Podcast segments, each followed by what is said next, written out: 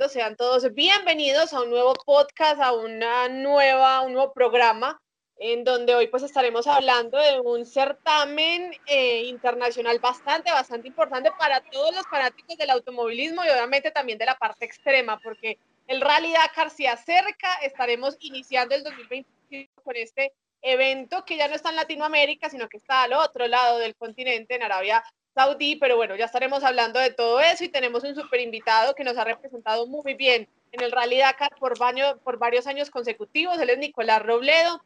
Nico, bienvenido. Em, buenos días, buenas tardes. Bueno, yo creo que ya buenas tardes. Eh, y bueno, ¿cómo anda toda esta, esta parte de preparación? Sabemos que el 27 ya estaremos viajando. ¿Cómo va todo en este cierre? Bueno, la verdad, con muchas gracias por tenerme en cuenta y muy contento de estar aquí. Eh, ya con la incertidumbre, ya con todas esas, con la ansiedad alborotada, ya estar pensando en las carreras, que no falte nada, que todas las inscripciones con el Dakar estén bien, que mi mecánico esté funcionando, que todo esté, mejor dicho, que no nos falte nada, ya puliendo como los últimos detalles, ya para poder viajar el 27, como tú lo dijiste, y bueno, con todas las ganas de poder representar muy bien a Colombia y volver a cumplir un nuevo sueño. Nico, ¿esta es qué edición en la que vas a participar? ¿Cuarta o quinta? Este sería mi quinto Dakar. Quinto Dakar, es decir, que hiciste parte de Latinoamérica, o sea, cuando se corrió aquí en Latinoamérica y ahorita pues las dos últimas versiones, bueno, la última ya esta que va a iniciar en Arabia Saudí. Si hablamos un poco de, Latinoamérica y Arabia, eh, ¿son parecidos de alguna u otra manera el rally acá en esa parte de, de Sudamérica y de Arabia o son completamente distintos? La verdad, empezando por el ambiente, por la gente, por esa cercanía, por el público, por esa afición, son totalmente diferentes. Eh, segundo, por el clima. Llegamos a Arabia en una época de invierno donde pues, nos favorece de una u otra forma porque digamos que la temperatura más alta que tuvimos este año fue 16 grados, eso nos ayuda porque en Arabia en verano no podríamos correr, era como aquí en Argentina que llegábamos a 40, 42 grados a la sombra, eso era impresionante.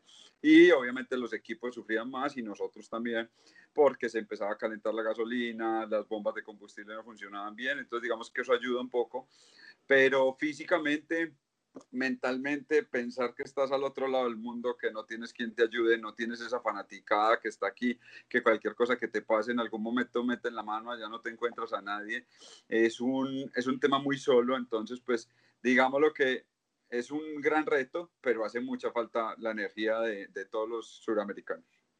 Sí, yo creo que ese es el gran diferencial, ¿no? La fanaticada, el apoyo, y yo creo que eso es importante de alguna u otra manera e influye mucho en todas las disciplinas deportivas. Nico, ¿cómo fue el tema de patrocinadores? Sabemos que ser piloto del Dakar no es nada fácil, inclusive en Colombia ser piloto de cualquier categoría.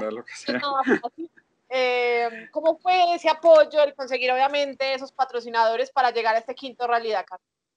Ve, realmente nosotros con este año de incertidumbre y con este año de, de incógnita y de todo esto y de pandemia, pues habíamos dicho, creo que nos tenemos que quedar quietos, nos quedamos en stand-by, pero hubo un momento en que ya estábamos como en las últimas conversaciones y en mis cuatro principales patrocinadores hablé con ellos y les dije, bueno, está esto, está esta moto para embarcar, vamos a montar una moto que no conocemos porque la idea era entrenar todo este año en ella. Pasamos de una categoría de 4x4 4x2. Eh, es un nuevo reto, no le medimos, y me dijeron, si usted está listo, nosotros lo apoyamos y bueno, aquí estamos eh, listos a puertas de un nuevo Dakar, de llegar a esa rampa de salida que es tan emocionante y tan significante, de ahí para allá lo que pase, digamos que hace parte de ese, de ese éxito y de esa preparación que hicimos, pero pues cualquier cosa puede pasar y esperemos que, que podamos llegar tranquilos, que todo ese tema del COVID, que la prueba del COVID, que la no sé qué, pues la pasemos sin problemas. Obviamente hemos estado cuidándonos mucho. El último viaje fue ayer a Bogotá, que estuvimos en una inauguración de un nuevo distribuidor de, de la marca. Y de resto nada, cuidándonos totalmente y encerrados ya, trabajando solo en la oficina, contacto con la gente de la oficina, por nadie más, ya juicio total. ¿Cómo fue la cuarentena, Nico? Obviamente estaba el tema de la incertidumbre, me imagino que entrenando, pero entendiendo que, bueno, no puedo subirme en la moto porque hay unos protocolos, porque hay unos cierres. ¿Cómo fue esa cuarentena eh, realmente? Pues mira, nosotros se nos dañó como todo lo que tenemos planteado, igual que a mucha gente. para mí esos dos primeros meses que estuvimos como encerrados del todo, por llamarlo así, pues me sirvieron mucho porque me pude recuperar del Dakar, después del SAR, de la caída que habíamos tenido en el Dakar. Entonces eso me ayudó mucho. Eh, obviamente uno no deja de hacer preparación física, de estar siempre ahí pendiente de lo que pasa y alcanzamos a correr una carrera después de que llegamos del SAR en Argentina y fue lo único, uno o dos y de ahí no más, entonces, pero con la mente siempre puesta en poder estar y en poder llegar al Dakar de una buena forma. Y bueno, creo que no es el año en que digamos, madre, tuvimos todos los kilómetros del mundo, donde siempre que uno diga estoy 100%, no, pero mentalmente estamos muy fortalecidos y creo que eso es más importante que cualquier cosa. Hablando del Dakar en general, Nico, obviamente uno pasa por diferentes terrenos, eh, pero especialmente la parte de la arena. ¿Cómo es manejar ahí? ¿Cómo es, obviamente, eh, porque la arena también es un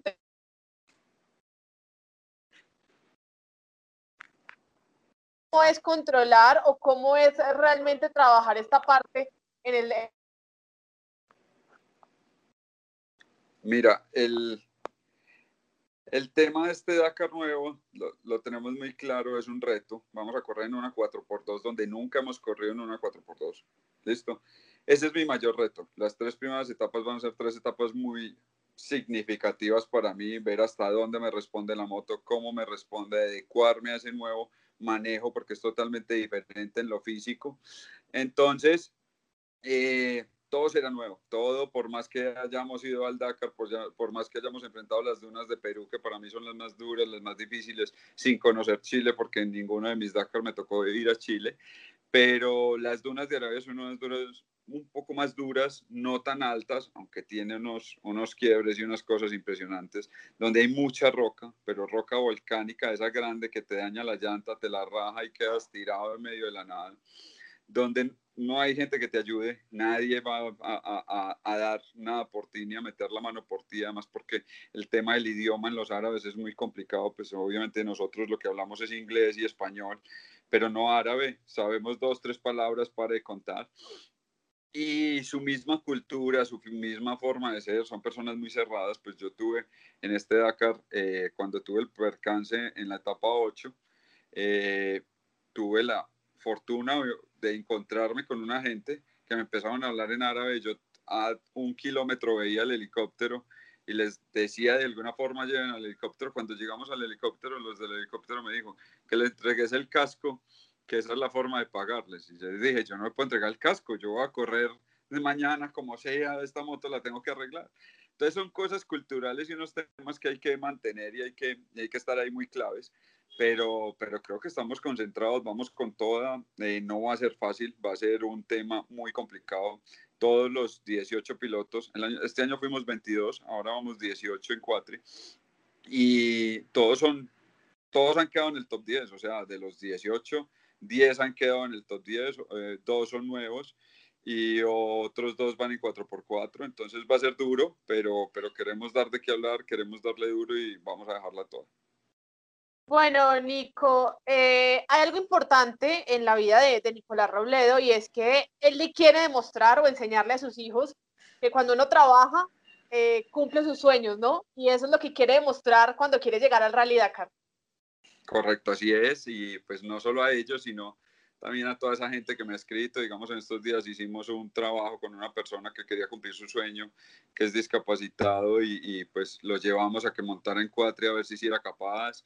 Ayer en Bogotá, pues una niña estaba cumpliendo años y me dijo, mi sueño es tomarme una foto contigo. La verdad, yo siempre te lo he dicho, yo soy una persona común y corriente, como cualquiera, con problemas igual que cualquiera, con sueños igual que cualquiera, y pues soy afortunado, los he cumplido y he trabajado por ellos, y, y ese es mi mayor mensaje Ayer estuve con Wally, no sé si alguna vez sabes quién es Wally, que se fue a recorrer 17 países en su, en su Spider. Y, estuvimos hablando y es eso, es, es partir de esa locura, de eso que nadie te cree, de eso de que nadie... Yo me acuerdo que cuando yo puse mi sticker aquí atrás, míralos ahí están, yo puse mi sticker y le puse una fecha y nadie me creyó, como este está loco, ¿cómo va a correr un Dakar? Nadie lo conoce tan. Y bueno, ya vamos para el quinto y, aquí estamos, seguimos cumpliendo sueños y ojalá poderle cumplir los sueños a mucha gente más. Creo que todos hacemos parte del sueño del otro, solo que a veces ni cuenta nos damos, pero, pero eso se trata, de aportar ese granito de arena para que cada vez sea mejor y todos estemos mejor.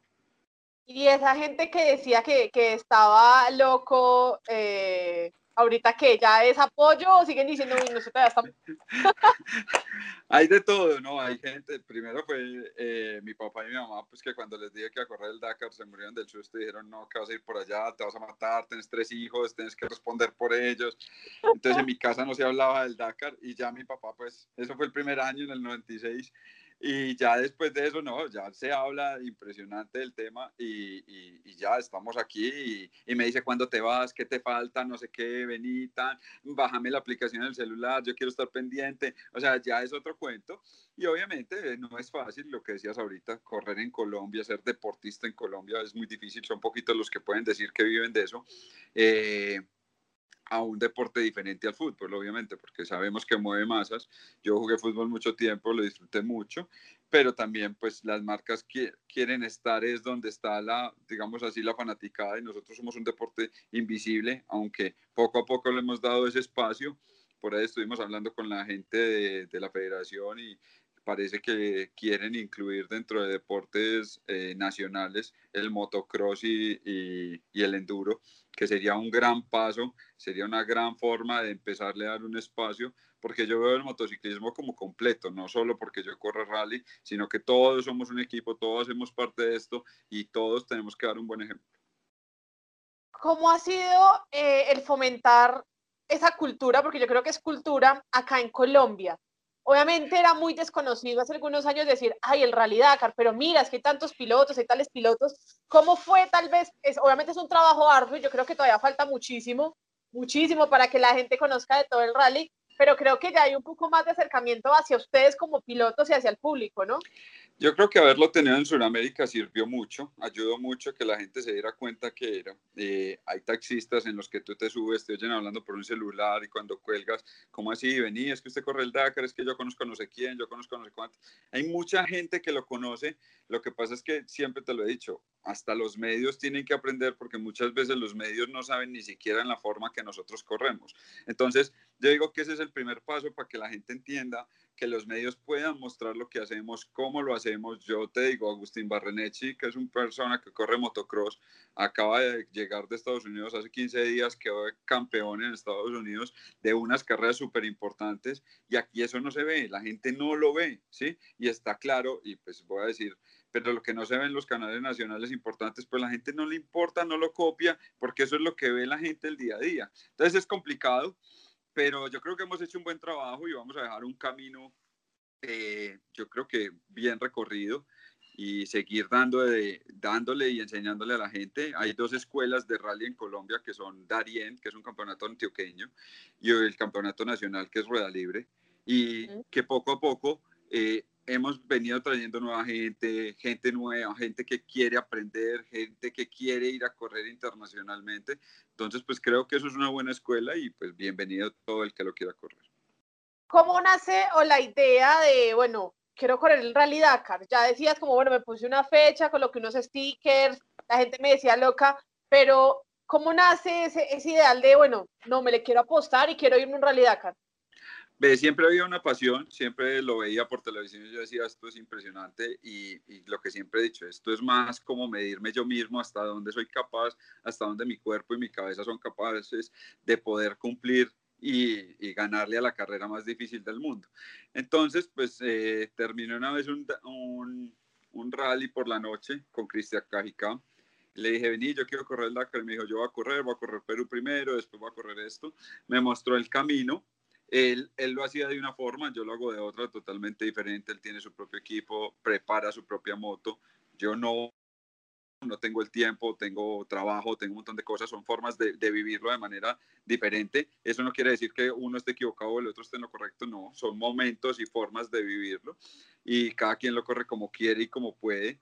Y, y llegué a, a Perú, corrí el desafío Inca, conocí a, a Daniel Mazuco y le dije a Daniel Mazuco, venga, yo me quiero preparar para correr el Dakar. Obviamente mi presupuesto era propio, no había ninguna marca, no había nada. Eh, alquilé una moto, esa moto eh, tenía un problema en la caja. En la cuarta etapa del 2016 salimos. Eh, fue muy duro porque me fui en contra de todo el mundo, solo, callado, tan, y llegué aquí con una depresión que no te imaginas, pero me dio esa fortaleza y yo dije en el 2017 vuelvo como sea. Y cuando estaba listo para volver en el 2017 me lesioné jugando fútbol, se me fue el ligamento de rodilla cruzado y, y yo dije, no, esto es un llamado de atención, me operé en, en enero del 2018 y dije, este año voy a correr el campeonato argentino, me voy a preparar mucho mejor para poder llegar al Dakar del 2019. del 2019. Y el hecho fue que terminé 2018, terminé 2019, eh, con dos historias diferentes, uno con costillas quebradas, otro con no sé qué, pero, pero siempre todo es una historia, todo es una historia de vida, cada uno, cada Dakar te va llevando cómo cumplir y la verdad es que no quieres acabar. Yo siempre he dicho, corro uno, pero siempre tenía en mi cabeza que corría cinco. Y si me preguntas, vas en el quinto y vas a parar, ojalá no tenga que parar. Quiero seguir corriendo, tengo más sueños, quiero seguir eh, mostrándole a la gente que sí es posible. Y bueno, vamos a ver cómo dejamos la bandera de Colombia lo más alto posible. Ojalá todo sea muy positivo, ya queda poco, es que ya queda muy poco para que inicie el rally eh, Dakar en Arabia Saudí. Em, Nico, ¿Con quiénes viajas? ¿Con equipo completamente? ¿También va la familia? ¿O cómo realmente los viajes para eso? Y teniendo en cuenta que estamos en época también de COVID, ¿no? Sí, no, no, no. Si fuera COVID o no fuera COVID, realmente el Dakar es, un, es el momento mío, es el momento donde necesito estar concentrado, donde no puedo estar pendiente de nadie más. O sea, realmente siempre he viajado solo, sea en Sudamérica o sea en, en Arabia viajo solo, viajo con un mecánico. Este año, digamos que tengo la oportunidad de correr el Dakar como siempre me lo soñé, un mecánico para mí solo, dedicado 100% a mí, no tener que compartir mecánico con nadie. Y aparte de eso, tengo un, equipo de respaldo donde tengo los repuestos que quiera en el momento que quiera. Entonces creo que eso me va a dar la tranquilidad de arriesgar un poco más, de ir un poco más a fondo, porque ya no tengo ese miedo que si daño la moto me pasa algo, pues no va a tener quien me la arregle porque antes tenía un mecánico dos horas para hacerle lo básico y si hay algo grave, pues te jodiste. Entonces, digamos que lo estoy corriendo como me lo soñé gracias a los patrocinadores y a todo el esfuerzo que hemos hecho, todo este camino que hemos recorrido ya en cuatro Dakars. Entonces, pues vamos a, vamos a hacerle con toda y, pues como te digo, eh, mi mecánico llega el 30, yo llego el 29, ahí recogemos moto el 30 y 31 el primero tenemos administrativas y técnicas, primero y dos. El, el dos es la rampa de salida y el tres es la primera etapa. Son 12 etapas con un día de descanso eh, un promedio de 710 kilómetros por día. Eso es como, para que más o menos lo visualices, es como ir de Bogotá a Santa Marta todos los días, pero por trocha. Tremendo paseo todos los días, sí. Total, nosotros hacemos 7400 en total. Eh, hay etapas más largas, hay etapas más cortas. Este es un Dakar que va a ser muy técnico con mucho tema de navegación, porque el pasado lo criticaron mucho por la velocidad, sobre todo la segunda semana. Entonces creo que, pues solo con decirte que la etapa 11, cuando uno decía la 11 ya voy a coronar ya lo último, tiene 511 de especial, 820 kilómetros, entonces no se termina nada hasta que no, no lleguemos al 12 por lo menos. Aquí sí es hasta que no pasemos la meta, no hay nada tranquilo, donde habrá que administrar muy bien lo físico y muy bien lo mental. ¿Qué es lo que más duele cuando se, ya se levantan del, de la moto o del coche, por ejemplo, pues los que van nuevamente en el carro? Eh, tapa, ¿qué es lo que más duele? ¿La cola, las piernas, la espalda? ¿Qué, ¿Qué es lo que más duele en ese momento? Mira, mi cuerpo reacciona diferente. Mi cuerpo los tres primeros días son muy duros, mientras que se acomoda el ritmo. Ya cuando coge ritmo, antes tengo más energía, ¿sí? Esos tres primeros días son muy duros. Te duele todo pero es tanta la adrenalina y es tanta esa emoción y esas ganas que tú no piensas ni son las 4 de la mañana, me tengo que levantar, nada, te levantas con la misma energía, con las mismas ganas. Es muy duro en Arabia, yo para el frío soy muy malo y, y me da muy duro, pero, pero nada, tienes toda la energía y todas las buenas ganas de, de ir a correr, de ir a, a, superar una etapa más, de ganarle una vez más al Dakar. Entonces, pues, y además hay un montón de gente detrás soñando que te escribe y te dice ánimo, vamos, que sí somos capaces, que sí lo logramos, que no sé qué. Desde, te digo, desde Argentina hasta acá, hasta Colombia, es un gentío impresionante que te escribe por Instagram, que te escribe por Facebook. Y lo que tú dices, ha crecido mucho esa pasión, la gente ha aprendido más, ha entendido más, entonces pues es como, con mayor razón como esa, esas ganas de, y no puedo quedar mal, tengo que seguir, este es mi sueño y he luchado mucho por él. Este año tenemos la fortuna de que van cuatro colombianos más en tres vehículos. Uno es Mateo Moreno y J, que van en un UTV con un equipo español. Otro es Jordano Pacheco, que estuvo el año pasado y corrió malemoto y hace poco tuvo un accidente. Y la verdad, lo que te digo, la cabeza es más que cualquier cosa. Lo operaron de siete vértebras, no sé qué le hicieron y ya está bien otra vez. O sea, es increíble. Y el otro es John Trejos, que ya corrió en Dakar con él y vuelve, eh, corre en moto también. Entonces creo que, que, ver esos cinco colombianos, tener esa presencia de esos cinco colombianos es, es importante. Yo siempre he dicho, entre más seamos mejor, no por patrocinadores ni por nada, sino porque el país tiene que estar ahí. Perú es solo una persona y, y te lo digo, eso le falta uno como ese apoyito, ese respaldo que uno sabe que, que hay más por cualquier cosa que pase. Además estamos al otro lado del mundo, entonces es muy complicado. ¿Cómo es el nivel de concentración? O bueno, ¿cómo logra eh, Nicolás Robledo la concentración? Me imagino que, no sé, antes de, cada etapa ah, se realizará algo, tienes algo que de pronto logre distensionar un poco el estrés del momento, o en definitiva no, esta es la carrera, la etapa, listo, chao, me voy. Ve, ¿sabes cuál es mi mayor relajante y mi mayor eh, forma de concentrarme? Es mi moto. Mis motos tienen nombre porque es con las que más, más kilómetros paso, entonces le hablo y le digo, listo, vamos pues que hoy nos tiene que ir bien, digamos Lola y Olivia, que eran con las que corría, esta nueva no tiene nombre todavía, eh, quiero verla y saber qué siento y ponerle el nombre, porque como no la conozco, entonces apenas llegue a Arabia, pues le iré a poner su nombre, pero hay unas opciones ya que la gente me ha dicho y todo el cuento con las fotos que han visto, pero, pero es ese, creo que es con el con quien me conecto, con, y obviamente mi hoja de ruta y todo el cuento, pero, pero es ese vehículo, es a decirle, bueno, vamos que esto es una etapa más, vamos a terminar, cuando ya estás a punto de que falten 20 kilómetros, es no bajar la concentración, esos 20 kilómetros los últimos se te hacen eternos eh, de cada una de las etapas, tú puedes hacer 200, 300, pero esos últimos se te hacen eternos porque es como las ganas de que ya quiero terminar, que no me pase nada y llegar donde mi mecánico y que se, se encargue de la,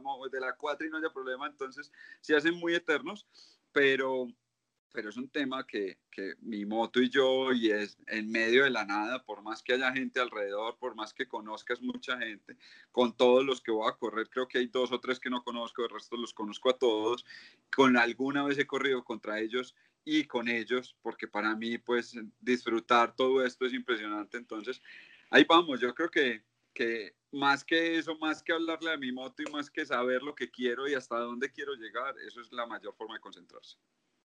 Bueno, eso es algo bastante importante. ¿Y cómo es la comunicación ya con la familia? ¿Todos los días? O sea, entendiendo pues que las carreras son bastante largas o hay digamos que unos momentos específicos para uno decir, bueno, ¿Hablo con mi familia para contarles que estoy bien o cómo es ese proceso? Mira, yo trato eh, por lo general a las 4 de la mañana cuando me levanto, hora de allá, o sea, 10 de la noche más o menos acá. Eh, lo que hago es que les aviso, ya me levanté, estoy bien, tan tranquilo, ya voy a salir a etapa, no se preocupen, conéctense por redes para estar pendientes. Cuando ya llego al vivac, ya me cambio tanto el cuento después de correr 14, 16 horas diarias, más o menos, mientras que hacemos enlace y todo, ya ahí ya les aviso y por chat por lo menos, eh, en, en Arabia no funciona el WhatsApp, no deja mandar cosas, funciona una aplicación que se llama IMO, pero eso lo aprendimos este año que llegamos. Entonces por IMO puedes mandar videitos, por IMO puedes mandar fotos, por IMO te puedes comunicar, puedes llamar y eso ayuda mucho. Nosotros por lo general cuando viajamos siempre compramos una SIM y llevo un teléfono satelital, pero ese sí es como en caso de emergencia, en caso de que necesite algo, o en la etapa maratón. Por lo general la etapa maratón donde llegamos no hay internet, no hay señal, no hay nada. Entonces ahí aprovechamos y, utilizamos ese satelital para poder, para poder hablar básico. ¿Cómo estás? ¿Cómo te fue? ¿Estás bien? Sí, tranquilo, pum, chao. Y que todos estén bien aquí y pare de contar. Incertidumbre por un lado y, por el otro, porque en internet haya que la conexión, que una aplicación distinta y, uy, sí, mucha incertidumbre. Por eso, por, por, eso, y hay que estar pegado de redes, la verdad, porque, porque es la única forma, ellos se enteran más rápido que uno, ellos, cuando uno termina la etapa todavía le faltan 300 kilómetros más, pero pues ya por lo menos aquí ya saben, ya terminó la etapa, el enlace en teoría no tiene por qué pasarte nada, aunque han, han pasado accidentes en enlace, pero, pero digamos que ahí como que uno claro, ya no, vas a tope tanto el cuento, entonces ahí la gente ya dice, bueno, terminó la etapa, por lo menos ya falta que llegue al campamento. Todavía faltan 200 kilómetros más por carreras, eh, carretas pavimentadas, los árabes andan, yo te digo, impresionantemente rápido, eso pues no respetan nada, es impresionante, pero, pero ya, ya estamos acostumbrados, nosotros no paramos en ninguna bomba de gasolina, a nosotros la organización nos da la gasolina, en cada ciertos kilómetros hay, hay un carro tanque con combustible manejado por argentinos porque conocen pues como, como todo lo que vivieron en Sudamérica, entonces pues ellos viajan, la ASO los lleva y son los que están allá en cabeza de todo lo que es el combustible. Nico, ¿te gustaría que volviera a Sudamérica el rally? Sí, la verdad sí, pero lo veo muy complicado, eh, porque primero pues los árabes firmaron por cinco años, segundo pues es donde está la plata, aquí no hay ningún ningún gobierno que pueda, que pueda ayudar o solventar pues todo esto que, que, vale pasar un Dakar.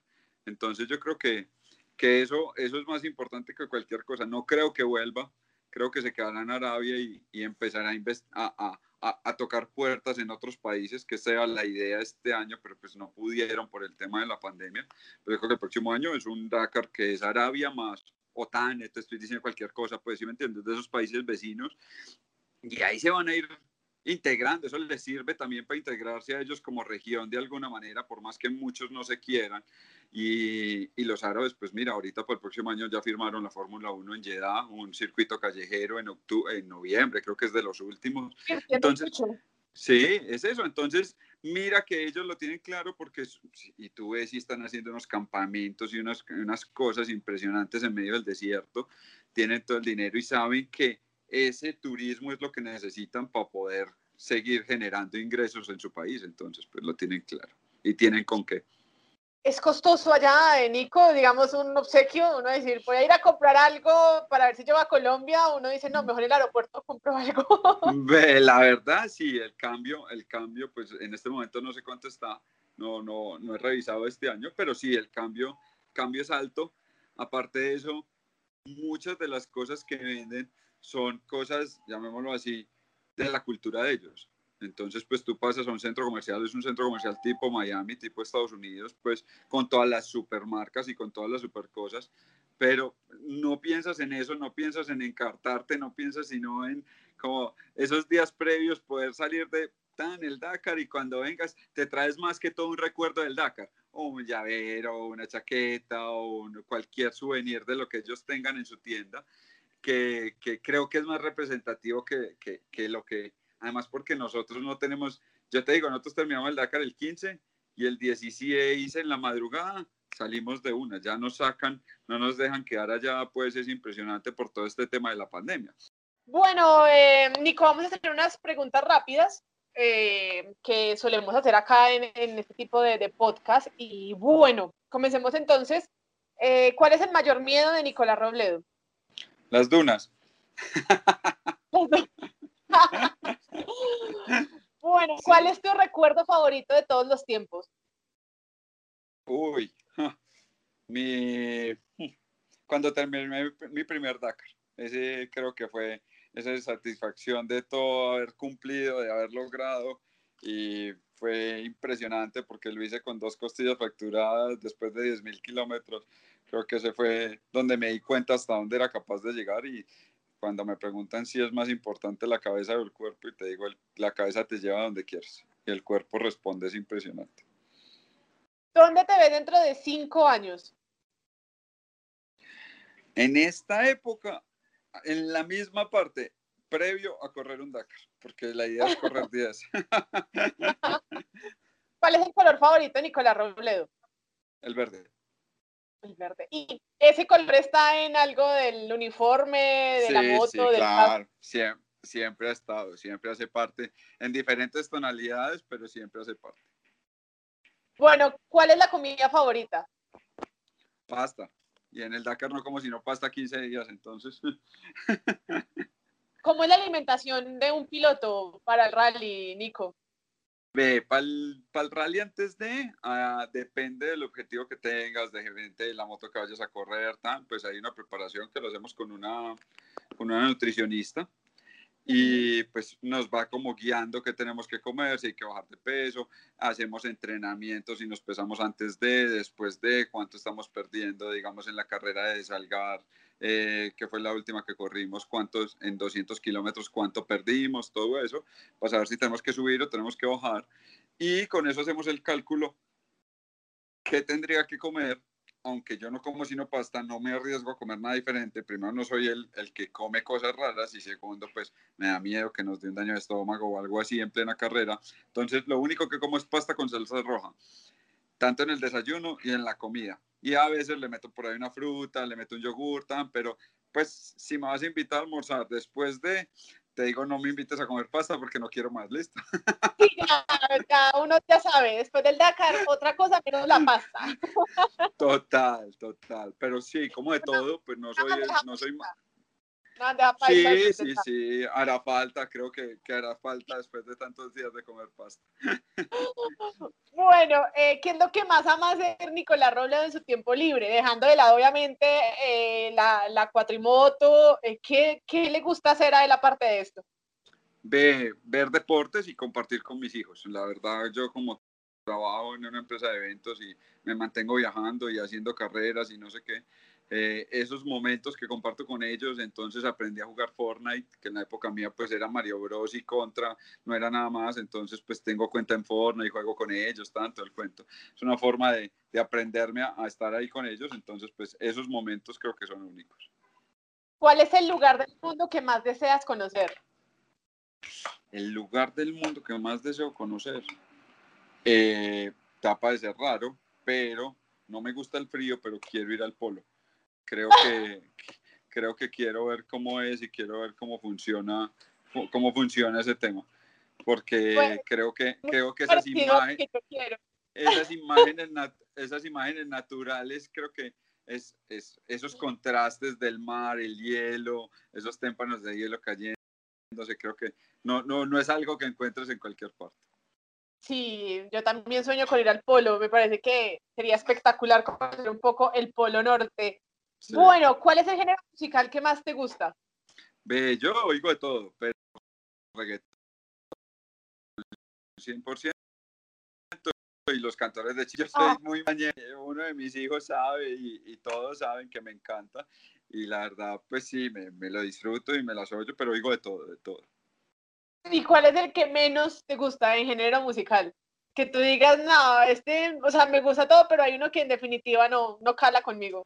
No, el romántico, yo creo que el romántico es el que menos escucho. De esto, de todo, pero aquí, aquí hay emisoras que son como mezcladitas, esas son las buenas. Yo digo Roxito, yo iba al concierto de Guns N' Roses cuando fue en Bogotá, eh, fui a Madonna, pues, ¿sí me entiendes? Oigo de todo, todo me gusta, me gusta como, como, como todas esas mezclas, me lo disfruto, pero pero sí, yo creo que uno tiene que aprender a disfrutar todo y a sonreír con todo en la vida. Entonces, cuando estamos en Navidad, la mamá pone porros y uno se los oye y también se las baila, no tiene problema.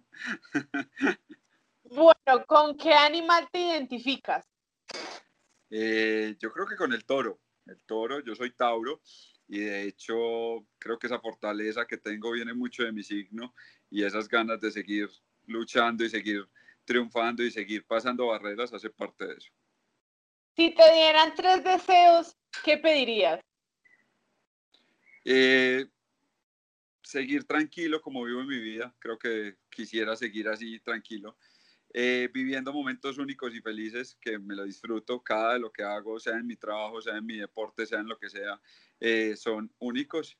Y poder compartir con mis tres hijos lo que más pueda y disfrutarlo lo que más pueda. Es una esta es una pregunta loca. Si fueras presidente por un día, ¿qué harías? ¿Qué haría? Pondría una ley de apoyo al deporte, pero de verdad, a todos los deportes y que dejáramos de ser invisibles todos. Pero a todos, o sea, desde el ping-pong, no, están colgadas. ahí están. Desde el ping-pong hasta cualquiera. O sea, una ley de que de verdad, además porque hay una ley del deporte que entonces que, que, te ayuda en impuestos, que no te ayuda, que no sé qué, los contadores no saben. Entonces, la verdad, creo que sería lo primero que haría, porque creo que el deporte le da felicidad a todo el mundo, a todos. El que ve el ciclismo, el que ve todo a su alrededor, nosotros salimos en, en, paseos y en cosas, te imaginas todas las familias que están alrededor de, de un carrito 4x4, de un rally, de un montón de cosas. Y por eso te digo, habría una ley del deporte que cada empresa eh, tuviera como apoyar un deportista. O sea, yo creo que si cada empresa coge y, le, se le rebajan en impuestos, no sé qué, serían muchas las satisfacciones y los sueños que cumpliríamos. Bueno, dos preguntas más ya para finalizar. ¿Te gusta cocinar? Ve, no soy el que te haga un montón de cosas, pero lo que más me gusta hacer es desayunos. Hago arepita de huevo, hago melet, hago sanduchito de huevo. Pero ahí me gusta. Lo otro, pues, que hace unos frijoles, nada de qué, no, nada. No, no, ahí sí ya me voy a una carne volteada y arroz, pues, que medio me queda. Pero los desayunos sí me los he hecho, me parece una nota, me parece un momento demasiado importante eh, del día el desayuno, para mí el desayuno es medio sagrado. En el Dakar sí no lo, no, no, lo vivimos de esa manera, pero, pero mientras que estoy trato de desayunar. Creo que para mí es la comida más importante del día. Bueno, y si pudieras vivir en otra época, ¿cuál elegirías?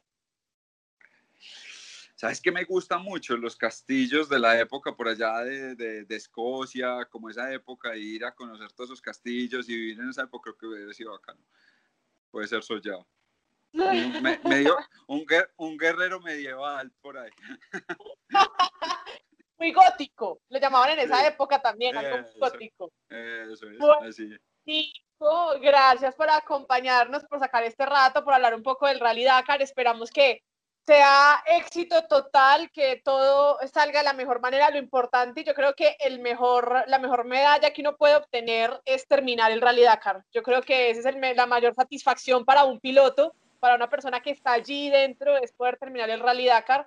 Así que esperamos que el próximo 3 de enero que comienza esta gran aventura, pues todo gire a favor no solo tuyo, sino también de los demás colombianos. Gracias por aceptar la invitación, por acompañarnos y bueno, estaremos muy pendientes de todas esas dos semanas que viviremos en Rally Dakar y obviamente ya después hablando de cómo fue esa experiencia en el quinto Rally Dakar de Kiko la verdad, muchas, muchas gracias. Como te digo, todo lo que podamos hacer por este deporte es bienvenido. Te lo agradezco por tenernos en cuenta. Y bueno, que la luz y la fuerza nos acompañen y esperemos por allá el 18 estar hablando y estar con buenas noticias. Con buenas noticias y en Manizales obviamente esperamos a Nico porque Manizales también le gusta lo extremo, entonces sería muy chévere poder hacer algo acá con Nico Robledo después del Rally Dakar. Mi abuelita es de Manizales, entonces pues mi papá también, entonces por allá estaremos querido Nico. Y bueno, gracias a toda la gente que se conectó el día de hoy. Nos encontramos en un próximo podcast y ya saben, entonces acompañen a Rico, a Nico, redes sociales para que estén pendientes obviamente de, todo lo que va a ser este movimiento. Todo lo hacemos por Colombia X-Ray, ¿sí? Colombia X R eh, eso tiene un cuento, después te lo cuento, porque queríamos alguna vez formar un equipo colombiano.